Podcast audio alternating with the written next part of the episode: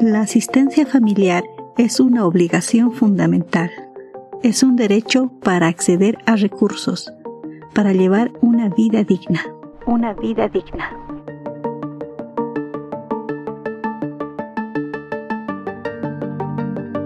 En este episodio hablaremos de los requisitos para acceder a este derecho, las sanciones y los problemas que se presentan para lograrlo.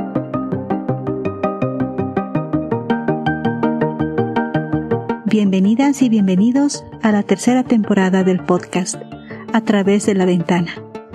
Soy Gloria Villarroel. Esta temporada tengo investigaciones en diversos temas y la narración de la historia de una mujer cuyo valor es una inspiración. Esta temporada comenzamos hablando de la asistencia familiar sido una noticia bien recibida por la mayoría de la población el proyecto de ley de Registro Nacional de Deudores. ¿Quiénes tienen esta obligación? Tienen esta obligación. Los esposos, esposas, madres, padres, hermanos, abuelos, nietos y otros familiares cercanos. No es solo una cuestión de moralidad, es un derecho vamos a explorar cómo los acuerdos internacionales respaldan esta obligación. Bueno, esto es un registro nacional de asistencia familiar.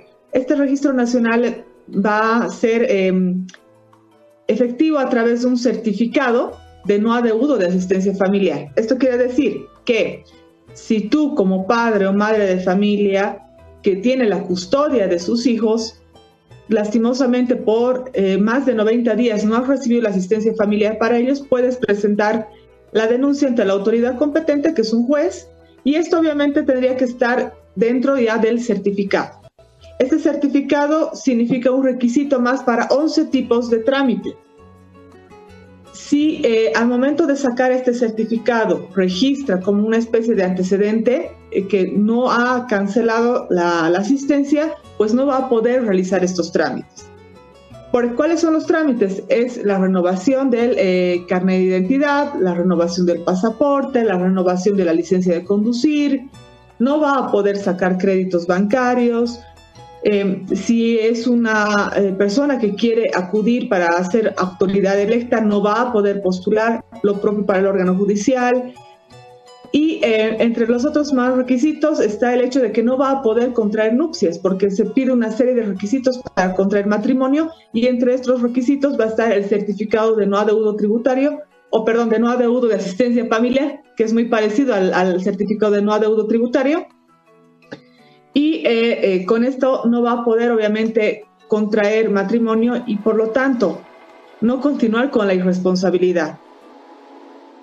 En 1956 se llevó a cabo la Convención de la Haya, que emitió la Ley de Obligaciones Alimentarias. Esta convención sentó las bases para garantizar que las obligaciones familiares se cumplan legalmente. En 1958 se reconoció la ejecución de sentencias por falta al cumplimiento de las obligaciones familiares. Pero ¿en qué consiste? ¿En qué consiste?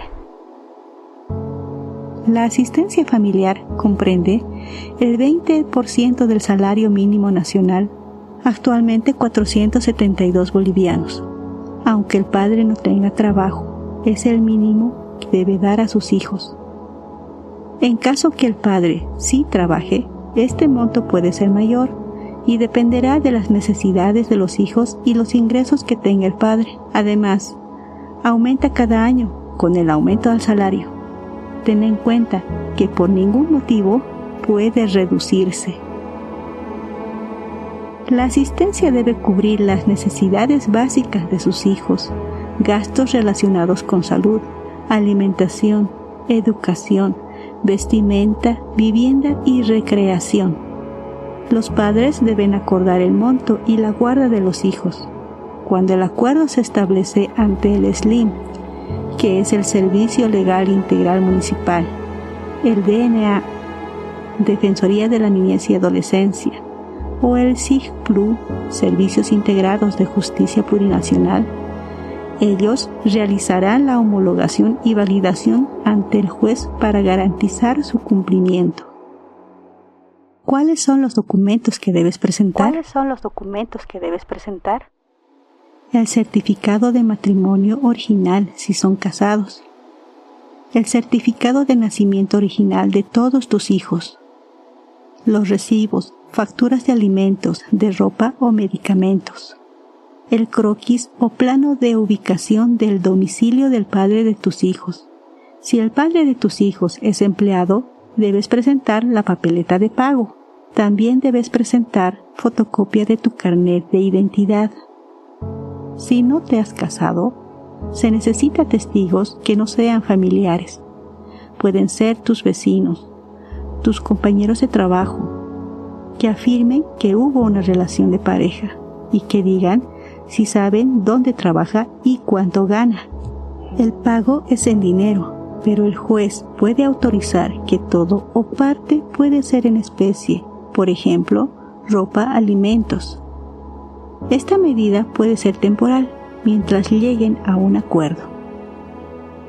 Se paga hasta que los hijos cumplan la mayoría de edad, pero puede extenderse hasta los 25 años, cuando tus hijos estudian para obtener una profesión o un oficio. Se deja de pagar o en términos jurídicos, cesa cuando fallece uno de los padres o el que tiene la guarda de los hijos. También cesa cuando los hijos ya tienen pareja o se casan. Si el padre o la madre no puede cumplir con esta obligación, por ejemplo, debido a una enfermedad, en este caso un familiar debe hacerse cargo. Puede ser los abuelos o los hermanos del padre no cesa aunque tú que tienes a tus hijos hayas establecido una nueva relación de pareja. Cuando el hijo o hija tiene discapacidad, la asistencia es de por vida. También pueden solicitar personas adultas mayores, ellos lo harán a los hijos. Cuando la madre está embarazada, también recibe la asistencia, pero cuando el hijo o hija nace, esta responsabilidad se traspasa al menor. El pago puede ser entregado en forma directa o depositado en una cuenta bancaria. ¿Cuáles son las sanciones si no recibes la asistencia familiar? ¿Cuáles son las sanciones?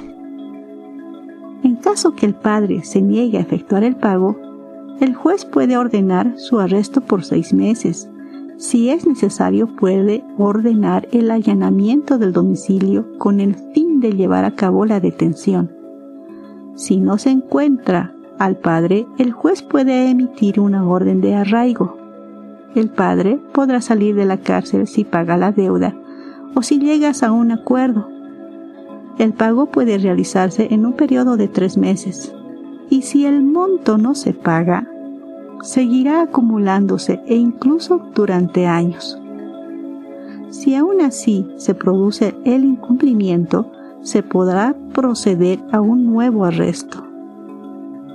El juez también tiene la facultad de disponer la hipoteca de los bienes del deudor o autorizar la retención de hasta 50% de su salario. En este caso, el empleador, sea público o privado, deberá acatar inmediatamente la orden. En caso que se demuestre que un hijo no es suyo, la madre debe devolver el dinero de los últimos cinco años, más otro monto por daño y perjuicio. ¿Cuáles son los problemas de la asistencia familiar? Son los problemas de la asistencia familiar. Cuando se inicia un proceso de demanda es importante comprender que es un enfrentamiento tanto con el demandado como con el propio tribunal de familia. A menudo desde los tribunales se ejerce violencia institucional. Identifiqué tres instancias de violencia por ejercer el derecho de asistencia familiar. Uno se ejerce dentro de los recintos de los tribunales, con la policía y la fiscalía. Desde estas instituciones que deberían proteger los derechos de los menores y las mujeres. Son muchos los problemas.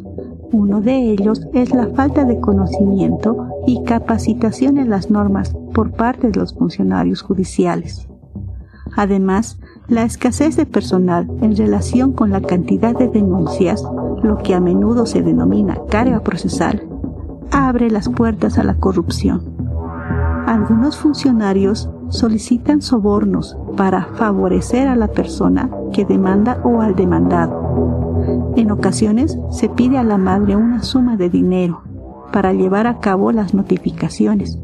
Si no se realiza este pago, el proceso se estanca. Se ha instaurado un modus operandi entre funcionarios y policías. Si no se les dan dinero, nada avanza.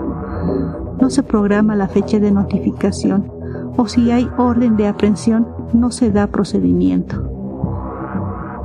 La problemática de la notificación es un riesgo, ya que en muchas ocasiones es la mujer quien debe llevar a cabo este proceso. Esto la expone a un alto peligro de violencia por parte de su expareja y su familia. Cuando se logra notificar al padre, en muchas ocasiones la audiencia no se lleva a cabo debido a las excusas que presenta. Esto prolonga el proceso y provoca un desgaste emocional significativo en la madre. Otro problema constante es el cambio frecuente de los funcionarios, que ocurre cada tres meses. Este cambio de personal puede resultar en una revictimización, ya que las madres deben relatar nuevamente los casos de violencia. Esta es una de las muchas razones por las que muchas madres abandonan los procesos. Es lamentable observar que algunos funcionarios muestran una predisposición contra la madre, creyendo que ella busca aprovecharse del dinero de la asistencia familiar esto no solo es perjudicial, sino que también obstaculiza el proceso, ya que no brindan la ayuda necesaria. Además, no se proporciona orientación sobre los procedimientos legales.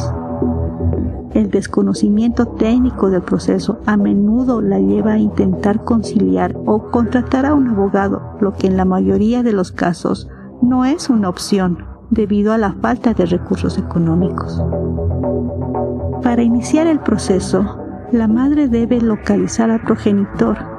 Uno de los documentos requeridos es la dirección del domicilio del padre, lo que obliga a la madre a emprender otro proceso en el Ceresi para obtener esta información. Cuando se logra el arresto, las instancias judiciales no garantizan el pago total. Una vez que el juez ha establecido el monto de dinero, para efectuar el pago es necesario notificar nuevamente al padre, lo que implica otro trámite judicial. Aún así, el padre puede rechazar esta notificación y nuevamente prolongar el proceso. La falta de acompañamiento por parte de los funcionarios en el proceso hace que las madres sean amenazadas por sus exparejas y su familia, lo que resulta en violencia económica, física y psicológica. Esto nos lleva al siguiente punto de violencia. La segunda fuente de violencia por asistencia familiar proviene del padre y su familia. Muchos padres se niegan a pagar, argumentando que creen que la madre hará mal uso de ese dinero. Otros alegan enfermedad, falta de trabajo, deudas o responsabilidades con otros hijos. La ley establece que ninguno de estos casos es motivo para el no pago. Recuerda que los padres de tu expareja o sus hermanos asumen la responsabilidad. Asumir el rol de padre y brindar la asistencia sucede en pocas ocasiones, pero sí, existen padres responsables. Los otros utilizan a sus hijos e hijas como medio para controlar a la madre.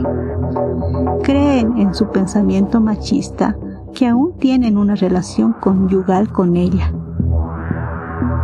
Los padres a menudo no respetan los días y horas de visitas. Lo que provoca que las madres teman no volver a ver a sus hijos. En algunos casos, los padres se llevan a los hijos y lo que es peor, demandan a la mujer por supuestamente no atenderlos adecuadamente, lo que puede resultar en la pérdida de la tutela. Esto generalmente se hace por no pagar. Para establecer los ingresos del padre, éste puede ocultar sus ganancias y propiedades. Cuando el padre obtiene ingresos de ocupaciones informales, como ser comerciante, es difícil acreditar sus ingresos. En tal caso, deberá pagar el monto mínimo de asistencia familiar o buscar documentación que te respalde. A menudo el padre no paga la totalidad del monto acordado para evitar el mandamiento de apremio. Finalmente, en situaciones extremas, algunos padres recurren al feminicidio e infanticidio. La tercera fuente de violencia se origina en el ámbito social y económico. Si la madre no cuenta con recursos económicos, no puede continuar con el proceso reunir pruebas, certificados, facturas, pagar notificaciones o los costos legales se convierte en un obstáculo insuperable, las hace desistir o bien continúan con todo el esfuerzo que significa. El esfuerzo que significa.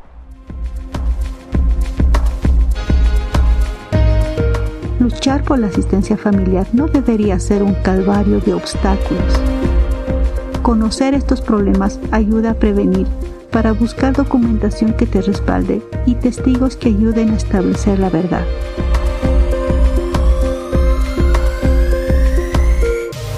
Te invito a visitar la página web pachacamani.com diagonal a través de la ventana. Ahí encontrarás un listado de instituciones relacionadas a la protección de la mujer, los links y los contactos por los cuales puedes comunicarte con el podcast. También los encuentras en las descripciones de este episodio. Escríbeme al correo Gmail. Te ayudaré con más información. Para recibir novedades mensuales, suscríbete al canal y súmate al boletín Pachacamani y comparte esta información a quien lo necesite. El guion y la producción del episodio por Gloria Villarroel Salgueiro. En la edición, Gloria Villarruel y Richard Mujica. Diseño sonoro por Richard Mujica. Música, Deep Dick y Patrick Patricios. A través de la ventana es un podcast del colectivo Pachacamani en coproducción con Camani Audio. A través de la ventana te veo y te acompañaré. Producido por Kamani Audio.